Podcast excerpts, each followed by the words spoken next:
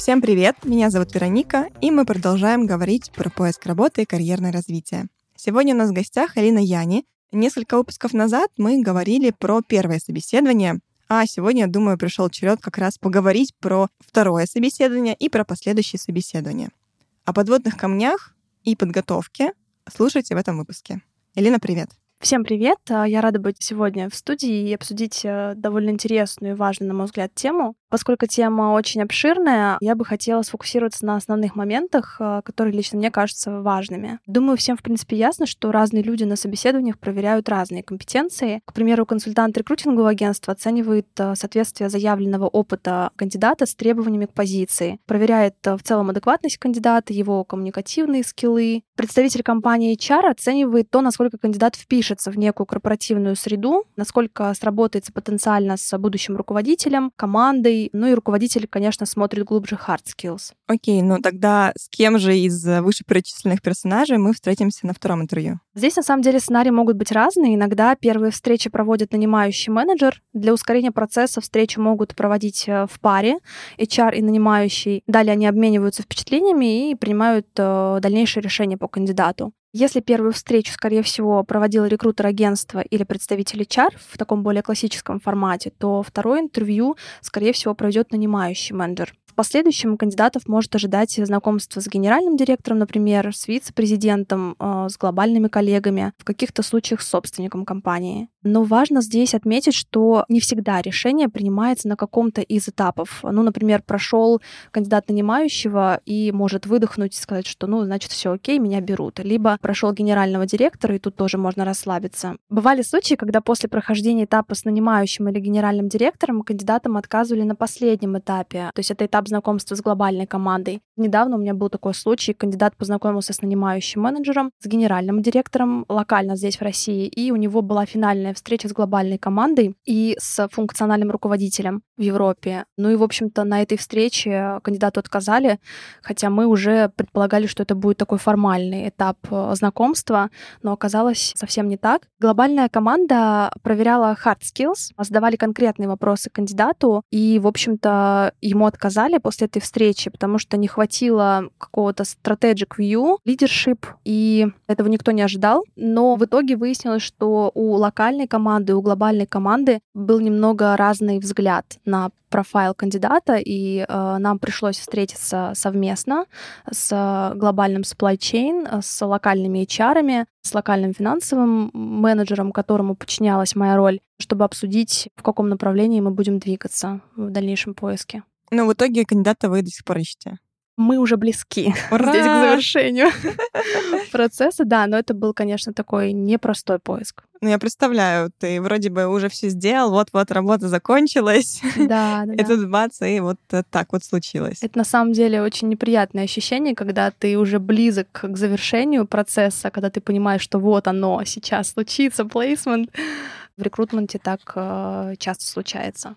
Ну, насколько я поняла из твоего рассказа, последних этапов проверяют немножко другие вещи, да, чем, а, допустим, проверяли на первом собеседовании. На самом деле здесь очень сложно разграничить и прям четко ответить на этот вопрос, что на первом этапе задают такие-то вопросы, на последующих этапах проверяют то-то. Бывают абсолютно разнообразные сценарии.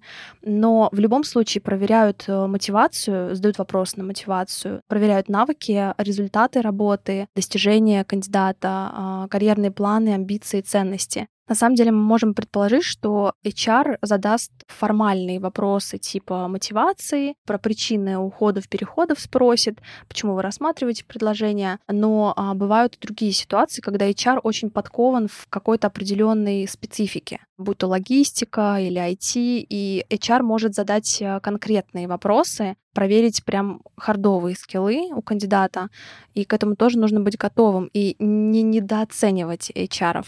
В твоей речи меня очень удивило то, что ты сказала, что могут снова проверить мотивацию. Но ведь ее уже проверяли на первом собеседовании. Зачем еще раз? Да, и тут тоже в первую очередь будут смотреть, заинтересованы ли вы все еще в этой возможности, позиции компании, узнав побольше в результате первого собеседования. И энтузиазм кандидата на второй встрече будет рассматриваться как признак э, вовлеченности в проекты, задачи компании. Поэтому, если кандидат все еще хочет э, эту работу, эту должность, необходимо сделать так, чтобы у всех участников э, этого процесса не осталось никаких сомнений. Поэтому мотивацию проверяют на всех этапах интервью, могут э, задать просто банальный вопрос, зачем мы вам? Почему вы хотите к нам? Почему заинтересовала наша роль? Так, ну а как подготовить э, ответы по этим вопросам? Надо готовиться, готовиться, еще раз готовиться.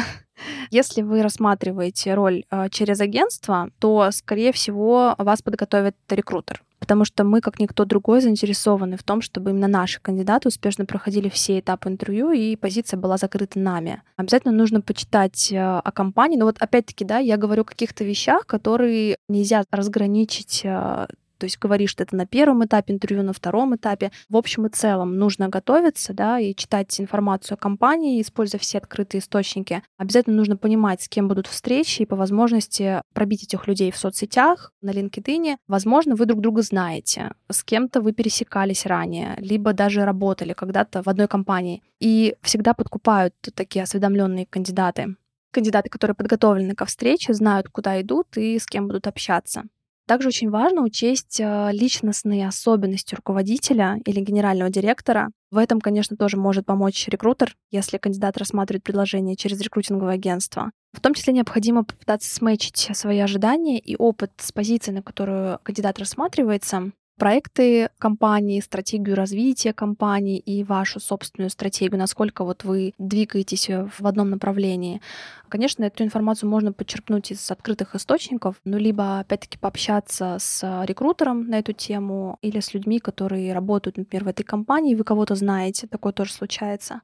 Важно отмечать ценности и индустрию. Например, я не раз слышу от клиентов фармкомпании о том, что для них важно видеть кандидатов, желающих работать именно в фарме и подчеркивающих важность этого бизнеса. Например, кандидат, который рассматривается в орфанный бизнес. Орфанный бизнес — это жизненно важные препараты, и то, как он чувствуют свою значимость, работая в этом бизнесе, и как, например, доставленное вовремя им лекарство спасет чью-то жизнь. Если кандидат об этом говорит на встрече, это, безусловно, подкупает осознанность, да, некое понимание того, куда ты идешь, зачем ты туда идешь, что ты будешь делать, сопричастность вот с этим бизнесом, это, конечно, очень здорово. А давай немножко вернемся на шаг назад и Поговорим про личность руководителя. Ты говорила, что очень важно иногда понимать, э, какой человек будет на встрече. Uh-huh. Вот можешь немножко прокомментировать, потому что я пока не понимаю, что именно как. Могу привести пример. Недавно готовила кандидата ко встрече с генеральным директором, и он такой личность довольно специфичная.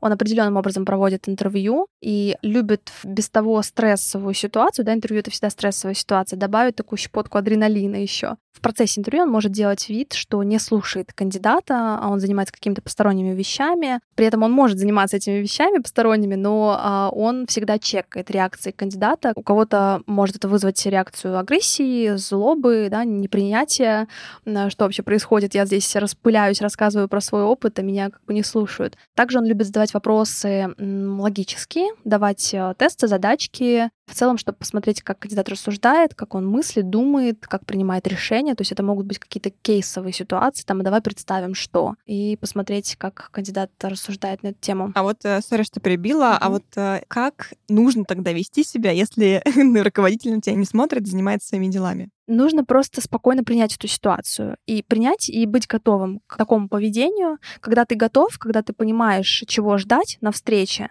ты понимаешь, что его это поведение, оно не направлено непосредственно на тебя, а, да, как к личности. То есть он в целом вот так себя ведет, и это для него норма. Поэтому нужно здесь просто расслабиться, говорить о своем опыте, вести себя как ни в чем не бывало, не думая о том, что, наверное, я не понравился. Поэтому вот э, нет заинтересованности какой-то у генерального директора. На самом деле не так. И, конечно, когда ты готовишь к этому кандидатов, когда ты говоришь об этом, проговариваешь все это, им намного проще. Вау, ну это прям действительно очень хорошая информация, ценная. Да, когда ты сам это все ищешь, конечно, ее сложно найти, я думаю, даже на просторах интернета, поэтому... Здесь сложно, да. Данный генеральный директор очень еще любит задавать вопросы про м, переходы кандидатов с одной на другую позицию, и он просит обосновать. То есть, например, а, развивался кандидат внутри компании, почему он переходил на эту позицию, какие цели он преследовал. Если он уходил из компании, то опять-таки, чем он может обосновать этот уход. То есть для него вот очень важна какая-то логическая такая последовательность, а, осознанность кандидата при принятии того или иного решения. Я поняла. Спасибо за пример. Давай тогда пойдем дальше, наверное, и расскажи, а что еще могут оценивать? Наличие необходимых навыков и знаний, безусловно, на вторых последующих интервью вас могут попросить описать рабочие моменты, в которых вы проявляли те или иные качества, или предложить какую-то конкретную ситуацию для того, чтобы понять, как вы будете действовать. Заранее уточните лучше у консультанта, если он у вас есть, будут ли на встрече кейсы, тестирования, задачки. При этом мы всегда рекомендуем на всех абсолютно интервью, неважно, будь то э, первая встреча, вторая встреча, если вы рассказываете про свои достижения, нужно это делать э, в формате STAR, то есть это situation, task, action и result. Наверняка коллеги, которые, возможно, записывали подкаст да, говорили, по поводу уже говорили. интервью, говорили, я не буду здесь повторяться, да. Вот. Но очень важно выделять свои результаты, говорить о цифрах, о фактах, о том, что можно реально пощупать, потрогать и объективно оценить. Так, а на что еще смотрят? Смотрит на ваше соответствие ценностям работодателя. Значительная часть второго интервью может быть посвящена определению того, разделяете ли вы ценности компании. Вас могут э, пригласить пройтись по офису, в целом, да, представить вас потенциальным коллегам, предложить рассказать о своих увлечениях, хобби, ну, чтобы как-то оценить, насколько вы впишетесь, да, в коллектив, в некий такой, вот у нас есть понятие, да, ДНК Хейс, насколько вы эрудированы, интересуетесь чем-то, есть ли у вас какие-то хобби, которые могут, например, совпадать. Вот, кстати, опять отсылка к тому самому генеральному директору, он очень любил спрашивать про хобби кандидатов, и э, если это хобби как-то пересекалось с ним, то есть они попадали в какую-то одну такую струю, и беседа уже Интересно. немножко по-другому шла, да. А что же у него за хобби было, можно спросить? Ну, активное что-то, спорт, да? Да, какой-то спорт. То, то ли велосипеды, то ли что-то вот... Э, ну, понятно, понятно, интересно. Да. Ну и, конечно, если мы говорим про э, там пригласить пройтись по офису, да, перейти уже на какое-то неформальное общение, а мне кажется, это происходит уже тогда, когда кандидат и представитель компании, HR, либо там нанимающий, либо генеральный директор поняли, что они друг другу подходят, да, то есть мы друг другу нравимся, мы уже, скорее всего, приняли для себя сами решение какое-то внутреннее, поэтому вот мы можем перейти немного на другой этап, да, общения. Прямо как в отношениях. Да, все так. Ну, а со стороны кандидата нужно задавать какие-то вопросы вообще? Чтобы понять, подходит ли вам компания, конечно, необходимо подготовить свои вопросы, а, вопросы о ценностях, о команде, о корпоративной культуре. Можно спросить, какие качества в команде и сотрудниках ценят ваши собеседники, почему им самим нравится работать в этой компании. Важно подготовить вопросы правильные, да, ну вот в кавычках, наверное, правильные, мы не рекомендуем спрашивать о позиции на вторых и последующих этапах. То есть здесь уже предполагается, что на первом этапе вы обсудили задачи основные, ключевые моменты роли, и, например, прийти на встречу с генеральным директором или с нанимающим и спросить, что за позиция, расскажите мне про позицию. Это, конечно, не есть хорошо. О чем можно спросить тогда генерального директора? Можно задать вопросы в формате, какие первостепенные задачи будут стоять передо мной, какая цель этой роли, или, например, про больные, а, проблемные зоны, на которых стоит сфокусироваться в первую очередь. Как я уже сказала, мы не рекомендуем задавать вопросы про финансы в том числе, не нужно спрашивать генерального директора, да, там на финальной встрече, а какой соцпакет предполагается на этой позиции. Понятно, что это можно проговорить на этапе с HR, либо, если вы, опять-таки, рассматриваетесь через рекрутинговое агентство со своим рекрутером, а, еще раз вернуться к этим вопросам. У генерального директора можно спросить про стратегию развития компании, про то, как в целом чувствует себя бизнес, а, какой вектор развития сейчас. Ну, слушай, пока вроде не так страшно, даже немножко подходят вопросы, да, и ситуация к первому собеседованию. Так, да, может быть, еще что-то есть, или все действительно не так страшно? Да, конечно, все совсем не страшно, если готовиться. Работодатель может э, использовать второе интервью для того, чтобы в том числе развеять некоторые сомнения на ваш счет, которые могли остаться у него после первого собеседования. И, ну и тут возникает логичный вопрос, как вам определить, э, в чем эта неуверенность может заключаться. Вспомните, задавали ли вам повторяющиеся вопросы, которые имели одинаковый смысл, но были, например, по-разному сформулированы. Такие вопросы могут э, быть показателем того, что работодатель в чем-то не уверен и пытается таким образом разрешить свои колебания, то есть некий такой double-check. Ну и, конечно же, если вы понравились работодателю, то он начнет спрашивать про финансовые ожидания, про сроки, в которые вы можете выйти на новую работу. Вот тут, кстати, интересный вопрос а, про финансы. Даже два, наверное, вопроса. Это первое, как могут спрашивать про финансовую составляющую, да? И второй, а могут ли спросить, почему кандидат хочет именно такую сумму денег. У меня просто был такой опыт, mm-hmm. мне поэтому интересно услышать твое мнение. Если кандидат заложил адекватный прирост, можно смело обозначить, да, что там, при переходе на новую позицию, новую компанию, я ожидаю некий небольшой прирост к своему текущему уровню дохода. Если вы заложили прирост в 50% и выше, конечно, важно обосновать почему. Например, до этого вы переходили с понижением а, для того, чтобы освоить какие-то навыки, компетенции. Или, например, у вас на протяжении двух-трех лет не было индексации. Рынок, само собой, сильно изменился, а вы понимаете, сколько вы сейчас стоите, либо получали предложение рассмотреть роли на эти суммы. Но важно избегать обоснований типа «у меня вот сокурсник, с которым я учился, сейчас столько получает», или «друг столько получает, и я знаю, какой у него опыт, и знаю, на что я тоже могу претендовать». Конечно, вот э, этого стоит избегать. Ну да, причины очень веские, я бы сказала. Это точно. Слушай, а вот что делать, если я, значит, готовилась, готовилась, хорошо подготовилась, хорошо все сделала, но в итоге офер не получила? Вот тут дело во мне или как понять, в чем дело? Интересно же. Да, конечно. Ну, тут можно бесконечно угадывать. Самое простое — это запросить обратную связь, почему мне отказали. С рекрутерами легче, мы стараемся всегда получить в компании обоснование отказа, так как э, нам нужно дальше искать этого человека, да, возможно, перестроить поиск и вернуться к кандидату с открытой обратной связью в том числе, чтобы он знал, над чем стоит поработать, потому что этого самого кандидата мы можем рассматривать на другую позицию в дальнейшем. Если же речь идет о самостоятельном поиске кандидата и встрече непосредственно с компанией, компании без э, промежуточного звена в виде рекрутингового агентства, конечно, кандидат тоже может запросить обратную связь у HR, либо заранее он может проговорить на интервью, каким образом ему можно ожидать обратную связь, может ли он, например, позвонить, чтобы уточнить какие-то моменты у HR. Тут должна быть грань, конечно, не стоит названивать HR, если ответ вам пришел, например, по почте. Это может выглядеть бестактно. Можешь привести примеры того, что может испортить собеседование? Ты знаешь, фраза «встречают по одежке» в данном случае имеет актуальность как никогда. Важно понимать, куда вы идете. Если вы встречаетесь, например, с генеральным директором крупной промышленной компании, то, скорее всего, желательно надеть э, костюм, рубашку э, с галстуком. А если вы идете в IT-компанию, где все ходят в шортах и майке, и вас также будет встречать нанимающий менеджер, то галстук э, как мы понимаем, здесь будет, наверное, неуместен. Внешний вид также актуален в онлайн-формате. Кандидаты могут предположить, э, ну я же онлайн, какая разница, да, что на мне надето. Поверьте, на это также обращают внимание мятые футболки, кружка пива, дети на заднем фоне и так далее. Для таких встреч э, надо выбирать места, конечно. Например, лучше не выходить на связь с улицы, а проверить качество связи заранее и подключаться вовремя. Такие факторы, как а, отвлечение на телефоны, а, сигареты, жвачка, чай с шоколадом. Это, кстати, реальный кейс. Недавно мне, мне коллега рассказывала, да, что кандидат вышел на связь с кружкой чая и кушал шоколадку. Ну, не успел человек покушать в обед. Что делать? На собеседовании можно перекусить. Мы все это прекрасно понимаем, да, но, наверное, вот э, на встрече с нами мы как бы можем дать обратную связь, опять-таки, да, открытую кандидату, что, дорогой кандидат, э, лучше, конечно, ничего чего не кушать во время собеседований, могут не так понять. Но и все это также важно в отношении работодателя. Частые переносы, задержки также отражаются на мотивации кандидата, но это, наверное, уже другая тема для другого подкаста. Да, это точно для другого подкаста. У меня такое чувство, что, в принципе, мы, наверное, разобрали все, но, может быть, есть еще какие-то советы, которые ты бы дала нашим слушателям? Да, в целом, наверное, все отметила все перечислила. Ну, еще, кстати, очень важно запоминать имена тех, с кем ты общаешься. Странно, когда в процессе интервью, после того, как ты представился, к тебе обращаются девушка, либо парень, мужчина.